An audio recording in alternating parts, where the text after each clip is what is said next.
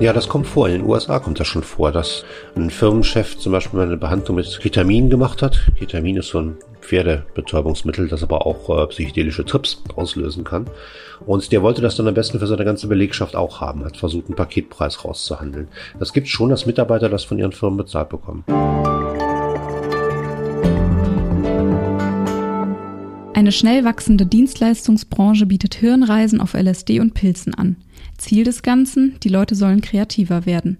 Mein Kollege Thomas Fischermann aus der Wirtschaftsredaktion der Zeit hat einen Trip nach Amsterdam zu den Leistungsträgern von morgen gemacht. Heute ist er hier zu Gast in unserem Podcast Hinter der Geschichte. Ob das Ganze eigentlich legal ist, wie genau diese Sitzungen ablaufen und ob jeder von uns so einen Trip buchen kann, das möchte ich ihn in den kommenden 15 Minuten fragen. Ja, lieber Thomas, schön, dass du Zeit für uns hast. Eine kurze Frage erstmal, wo, wo treffe ich dich gerade an? Du bist nämlich nicht in Deutschland. Nein, ich bin gerade in Brasilien. Ich renne dem brasilianischen Präsidenten hinterher, Jair Bolsonaro, und schaue mir seinen Wahlkampf an. Okay. Und den Text, über den wir aber heute sprechen wollen, der ist diese Woche im Wirtschaftsteil der Zeit erschienen und der Text heißt Drogen für den Chef. Magst du einmal kurz erzählen, worum es in deinem Text geht? Ja, wir kennen psychedelische Drogen, also so Zauberpilze und LSD, Mescalin und dergleichen, noch ein bisschen aus der Hippie-Ära. Die ist zwar 50 Jahre lang vorbei, aber da kannte man das noch. Ne? Also Leute, die sowas nehmen, sich in andere Welten katapultierten und auf Trips gingen. Und das ist jetzt wieder in, und zwar in Chefetagen.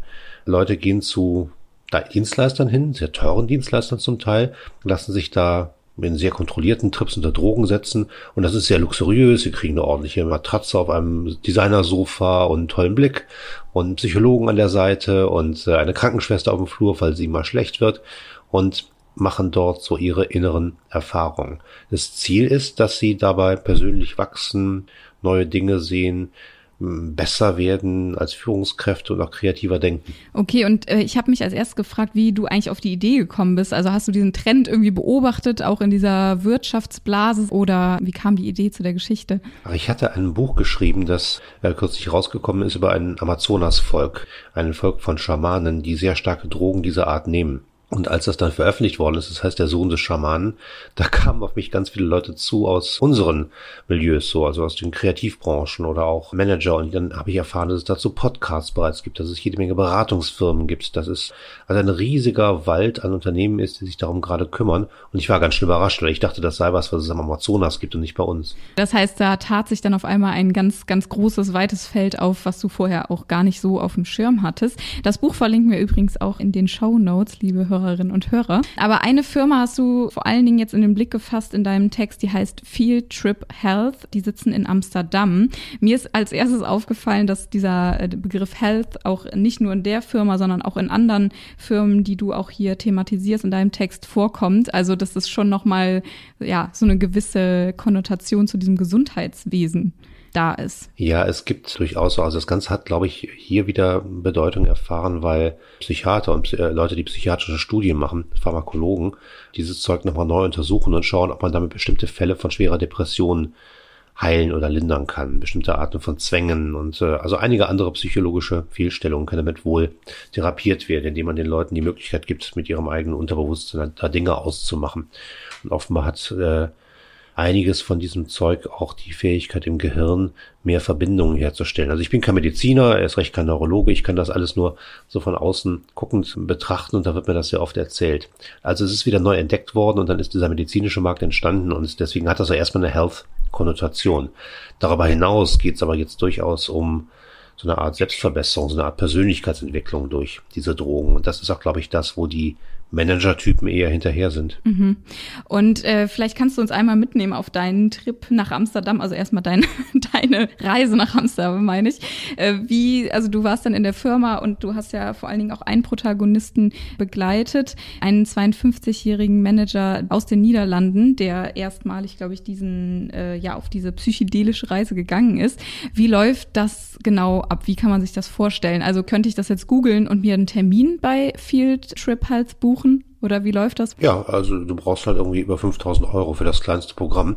Und man meldet sich an auf der Webseite, dann wird man angerufen oder kann dort anrufen, wird so ein bisschen vorgeklärt, ob man irgendwelche Risikofaktoren hat, bestimmte Arten von Herzkrankheiten, bestimmte Arten von psychiatrischen Vorerkrankungen. Und wenn das dann alles okay ist, führt man dort Gespräche. Es sind auch Mediziner dort, die einen erstmal aufklären und aber auch interviewen. Äh, dann wird darüber gesprochen, wie dieser Trip sein soll. Also was man denn gerne damit erreichen möchte. Und dann wird in ein Einzelzimmer gesteckt und bekommt eine Portion von diesen Zaubertrüffeln in die Hand gedrückt, wo man sich einen Tee machen kann und man kann sie so runterschlucken und dann ist man in der anderen Welt. Das heißt, das ist, finden schon mehrere Termine statt oder ist das dann wirklich nur ein Termin, an dem wirklich dieser Trip in eine andere Welt stattfindet? Es ist ein Termin, bei dem der Trip stattfindet und es ist sehr viel Vor- und Nachbereitung da. Die teureren Programme äh, haben dann vielleicht auch mehr Trips. Die Kosten gehen da zum Teil wirklich sehr hoch. Es gibt bei diesen Firmen sehr viele verschiedene Formen. Bei Field Trip, wo ich war, ist es sehr klinisch. Da sieht das Ganze auch eher aus wie eine Klinik. Ich war auch bei anderen Dingen, wo das dann eher spirituell aussieht, wo alle Leute sich sternförmig im Kreis auf den Boden legen und äh, das Rauschen des Waldes hören. Da gibt es jede Menge von Formen. Mhm. Und bei der Firma, die du jetzt besucht hast und bei dem Manager, über den du auch schreibst in deinem Text, da habe ich mich dann noch gefragt, werden solche Leute auch von ihren Unternehmen dahin geschickt oder ist es wirklich eine rein persönliche, äh, also klar, man muss das natürlich auch wollen, aber weißt du, ob da die Unternehmen dann auch die Kosten für tragen? Weil dein Text ist ja jetzt vor allen Dingen auf diese Managerbranche ausgerichtet. Ja, das kommt vor. In den USA kommt das schon vor, dass ein Firmenchef zum Beispiel mal eine Behandlung mit Ketamin gemacht hat. Ketamin ist so ein Pferdebetäubungsmittel, das aber auch äh, psychedelische Trips auslösen kann. Und der wollte das dann am besten für seine ganze Belegschaft auch haben, hat versucht, einen Paketpreis rauszuhandeln. Das gibt schon, dass Mitarbeiter das von ihren Firmen bezahlt bekommen. Mhm. Hast du auch mit Leuten dann gesprochen, also wenn die diesen Trip äh, gemacht haben oder wirklich sich ja ein Ziel vor Augen gesetzt haben, dass sie dadurch irgendwie einen Wandel anstoßen in der Firma oder kreativer werden oder was auch immer man damit erreicht, ja, wie das dann wirklich auch etabliert wird oder genau, hast du darüber gar keine Informationen bekommen? Doch, ich habe da ganz viel anekdotisch erzählt bekommen. Der Christian Angermeier zum Beispiel, der größte deutsche Investor in solche Firmen, sagt von sich selber, dass er das genommen habe und jetzt auch sich in ganz vielen äh, Dimensionen persönlich verbessert habe und gewachsen sei und so. Ich habe das viel gehört, ich kann das natürlich überhaupt nicht nachprüfen. Ich habe ja auch kein Vorher-Nachher, wie die Leute vorher waren, aber die, viele Leute erzählen, dass es ihnen was gebracht hat. Es laufen jetzt gerade die ersten Studien dazu und die muss man wahrscheinlich mal abwarten. Und zwar Studien, die speziell die Frage stellen, sind Geschäftsleute hinterher anders in der Art, wie sie ihr Geschäft machen. Also fühlen die sich nicht nur besser oder haben sie sich gefreut, dass sie einen schönen Trip gemacht haben, sondern verändern die auch ihr Geschäftsgebaren in einem positiven Sinne. Das läuft gerade. Ich habe mit den Leuten noch gesprochen. Ich war auch bei so einer Studie dabei, die gemacht worden ist. Da bin ich jetzt sehr gespannt. Okay, das heißt, du bleibst da dran an dem Thema. Ich finde das jetzt sehr interessant, ja. Ja. Eine Frage, die sich bestimmt auch andere stellen, ist, wie sieht's denn da aus mit der Legalität oder wird das nur geduldet oder? Ja, ähm äh, in den allermeisten Ländern der Welt, auch in Deutschland, sind all diese Substanzen äh, verboten im Sinne, dass sie auf dem Betäubungsmittelgesetz stehen auf der Liste der verbotenen Stoffe stehen. Also damit darf man nur mit Ausnahmegenehmigungen und nur in klinischen Tests dann arbeiten. Eine Ausnahme ist dieses Ketamin, dieses äh, mhm. Pferdebetäubungsmittel in Deutschland. Deswegen wird das auch eingesetzt ab und zu. Es gibt einen großen Untergrund, wo man von Zauberpilzen bis LSD alles Mögliche bekommt oder auch das DMT der Amazonas. Schamane, über das ich damals so ausführlich geschrieben hatte, das gibt's auch in Untergrund-Sessions in Berlin und äh, Hannover und sonst was aber äh, legal ist es dann eben nicht. In den Niederlanden ist es so, mhm. dass die Trüffeln, die da verabreicht werden, das gleiche, den gleichen Stoff enthalten wie Zauberpilze, aber dass die Trüffeln aus irgendwelchen juristischen Gründen als Lebensmittel gelten. Das ist eher so eine Art Gesetzeslücke. Mhm. Und die Behörden dulden solche Einrichtungen als alternative Gesundheitseinrichtungen im weiteren Sinne.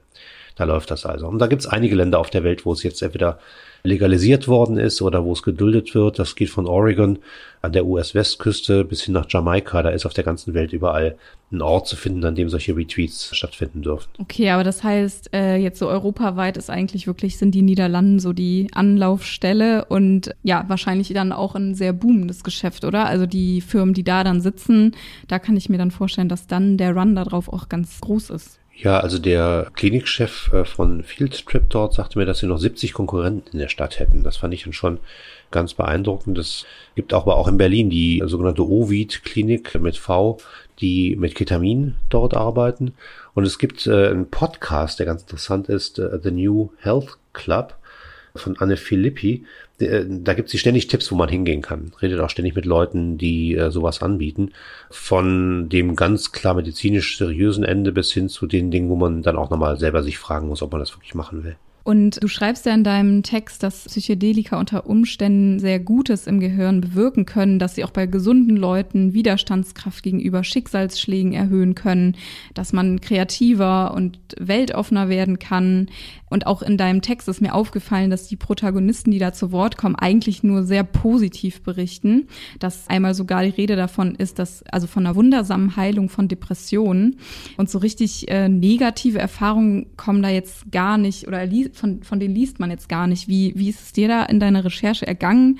Gab es da auch Negativbeispiele oder ja, einfach Erfahrungen, die nicht schön waren? Also erstmal, das stimmt, das ist ein Artikel über diesen Markt und ich bilde dann halt diese Claims ab und da ich weder Neurologe noch auch ein Wissenschaftsjournalist bin, ist das hier kein Artikel darüber, sind diese Arten von Psychodrogen gut oder schlecht. Mir geht es hier erstmal darum, den Markt zu zeigen und diese Claims abzubilden. Ich sage das mit Vorsicht, weil ich selber kein wie gesagt, kein Arzt bin oder so, aber ich habe mit vielen Leuten gesprochen, auch mit Psychiatern, äh, mit Chefs von psychiatrischen äh, Anstalten, mit Professoren und so. Der Konsens schien mir dort zu sein, dass es vergleichsweise ungefährlich ist, diese Dinge zu nehmen. Also die Horrorgeschichten, die man normalerweise so hört über Trips oder die man lange gehört hat, die scheinen sich so gar nicht zu bewahrheiten, war mein Eindruck wenn man das richtig macht und wenn man die Gefahrenmomente da rausfiltert. Und da ist es auch wirklich nicht so schlimm. Man kann, glaube ich, so etwas haben wie ziemlich schlimme Erfahrungen auf diesen Drogen. Und dann ist es so, dass man sich da mit inneren Problemen auseinandersetzt, aber sich hinterher besser fühlt. Die Diskussion will ich aber gerne wirklich, wirklich Fachleuten überlassen. Das ist mhm. nicht mein Thema. Also ich hatte auch den Eindruck, dass es gibt natürlich auch viele Drogen, die uns also gesellschaftlich auch sehr ja, akzeptiert sind oder auch verherrlicht werden, sowas wie Alkohol, aber solche psychedelischen Substanzen einfach ja immer noch so ja so einen ganz anderen so verteufelt werden, sage ich jetzt mal überspitzt, aber genau so schien mir das auch in deinem Text. Und jetzt würde mich natürlich noch interessieren, ob du auch, ich weiß nicht, ob du darüber erzählen willst, wie deine eigene Erfahrung dazu ist oder ob du äh, überhaupt eine eigene Erfahrung da gemacht hast, weil du schreibst ja ganz am Anfang vom Text, dass diese sogenannten Trüffel, von denen du jetzt gerade auch schon ein paar Mal gesprochen hast, dass die aussehen wie eine nasse Kastanie und die fade und nach modriger Erde schmecken. Da habe ich mich gefragt, ob du das so beschrieben hast, weil du es selbst probiert hast oder hast du dir davon berichten lassen? Das erzählen die da alle. Ich habe auch mal so ein Krümelchen gegessen, aber in keiner, äh, keiner Weise, dass ich da einen Trip gemacht hätte. Nein, nein. Ich bin von diesen Firmen jetzt auch nicht. Guck mal, wir sind ja auch als Journalisten dann da vor Ort. Ich bin ja als Journalist von der Zeit da und ich kann mich ja jetzt auch nicht von so einer Firma, dass wenn ich es wollte, auf einen 5000 Euro werten Trip einlassen. Das geht ja gar nicht. Das wäre, das wäre eine Art von Bestechungsgeschenk. Da wird uns ja auch kein Mensch mal unsere Artikel glauben. Das geht nicht, das mache ich nicht und ich würde auch für so einen Artikel ehrlich gesagt nicht mein Gehirn unter irgendwelche Stoffe setzen. Okay. Und ähm, hast du abschließend noch was, was dich jetzt so überrascht hat? Also hast du irgendwie da was mitgenommen, wo du sagst, das war jetzt irgendwie noch ganz neu für dich? Also außer schon zu Beginn, dass dieses ganze Feld, also dass es so groß ist? Ich kenne ziemlich gut die Drogenbranche in Brasilien. Ich habe relativ viel gemacht zum Handel mit Kokain, Haschisch und solchen Stoffen.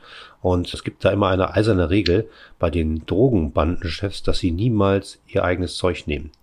Und äh, in dieser Psychedelika-Branche in äh, den USA, Deutschland, Niederlanden scheint das genau andersrum zu sein. Je höher die Leute in der Hierarchie ihrer Einrichtung sind, desto mehr nehmen sie selber von dem Zeug. Glaubst du denn, dass es gerade einfach so ein, ja, so ein Trend ist oder wirklich so eine, so eine Trendblase, die vielleicht auch bald wieder platzen könnte? Oder glaubst du, dass das, ja, Potenzial hat für, ja, Behandlungsform oder, ja, genau. Es gibt im Augenblick sehr viele Leute, die glauben, dass im medizinischen Bereich wirklich sehr großes Wachstumspotenzial da ist. Es gibt viele Firmen, die auf der Basis dieser psychedelischen Stoffe neue Medikamente entwickeln und die auch in ganz seriösen klinischen Verfahren einsetzen. Zum Beispiel äh, am Zentrum für psychiatrische Forschung da in Mannheim gibt es einen großen Versuch, der auch mit dem, der Substanz aus Zauberpilzen arbeitet und sowas findet gerade auf der ganzen Welt statt. Da glaube ich schon, dass da neue Psychopharmaka draus entstehen, die kranken Menschen wirklich sehr helfen können, insgesamt da besser zu leben. Den Eindruck habe ich gewinnen können bei den Gesprächen mit den Leuten, die solche, die solche Dinge dort führen. Das ist dann bestimmt ein Wachstumsmarkt. Darüber hinaus kommt es wahrscheinlich auf die Erfahrungen an. Keine Ahnung. Das sind Modewellen. Es wird aber auch nicht viel darüber veröffentlicht. Es gibt eine Netflix-Serie gerade zum Thema und Modewellen klingen auch wieder ab. Nur wer weiß, wenn es nachher funktioniert, was ich nicht, nicht sagen kann, dann kann sich natürlich auch einfach etablieren als eine Form, äh, bestimmte Probleme zu lösen, die man sonst nicht gelöst bekommt. Ähm, vielleicht der, äh, wenn wir nochmal kurz zum medizinischen Teil kommen, wir haben ja im Augenblick ein großes Problem in der Versorgung von psychisch Kranken. Das werden immer mehr. Die ist wirklich groß und ist das die bisherige Infrastruktur mit Therapeuten. Die Leute finden auch keine Therapeuten, das wenn sie in großer Not sind manchmal wenn es dann neue Verfahren gibt, die solche Dinge beschleunigen, effizienter machen, das ist die Hoffnung der, des medizinischen Teils dieser Branche, dann könnte man ein bisschen was mit der Mental Health Crisis im öffentlichen Gesundheitswesen äh, klarkommen. Nochmal, das ist, glaube ich, für andere Leute, für Wissenschaftsjournalisten, Leute aus unseren Wissensredaktionen äh, eine Sache, die die vielleicht besser beantworten können als ich. Ich schaue auf den Markt, aufs Geschäft und der ja, das blüht im Augenblick. Okay, Thomas, vielen Dank für die Einblicke in deinen Text Drogen für den Chef. Liebe Hörerinnen und Hörer, ich empfehle Ihnen den Artikel sehr. Und Thomas, ich möchte dich jetzt nicht weiter dabei aufhalten beim der Jagd nach dem brasilianischen Präsidenten. Genau. Aber vielleicht kannst du uns kurz noch verraten, ja, wann wir davon lesen. Von dem äh, brasilianischen Präsidenten. Mhm. wahrscheinlich, wahrscheinlich in, in, in, in, circa zwei Wochen, dann alle, alle paar Wochen bis zur Wahl. Hier wird am 2. Oktober gewählt. Der nächste Präsidenten, das wird sehr spannend, weil das zwischen dem sehr rechts außen positionierten Jair Bolsonaro stattfindet. Mhm der am liebsten die Militärdiktatur wieder einführen würde, und dem äh, hier sehr bekannten äh, Linkspopulisten Lula da Silva, der circa 50 Prozent der brasilianischen Bevölkerung als die Inkarnation des Teufels gilt, weil er so viel Korruption politisch zu verantworten hatte. Das wird hier sehr, sehr hoch hergehen, glaube ich. Ja, dann äh, wünsche ich dir noch eine spannende Zeit weiterhin in Brasilien und vielleicht, äh, genau, hören wir dann im Podcast von deiner nächsten Geschichte oder wir lesen davon. Mach's gut und Dankeschön. Sehr gerne. Tschüss. Ciao. Ja, liebe Hörerinnen und liebe Hörer, das war der Podcast hinter der Geschichte. Wenn Sie noch mehr Episoden hören wollen, dann finden Sie die unter www.freunde.zeit.de und wir freuen uns natürlich über Feedback und wenn Sie nächste Woche wieder einschalten.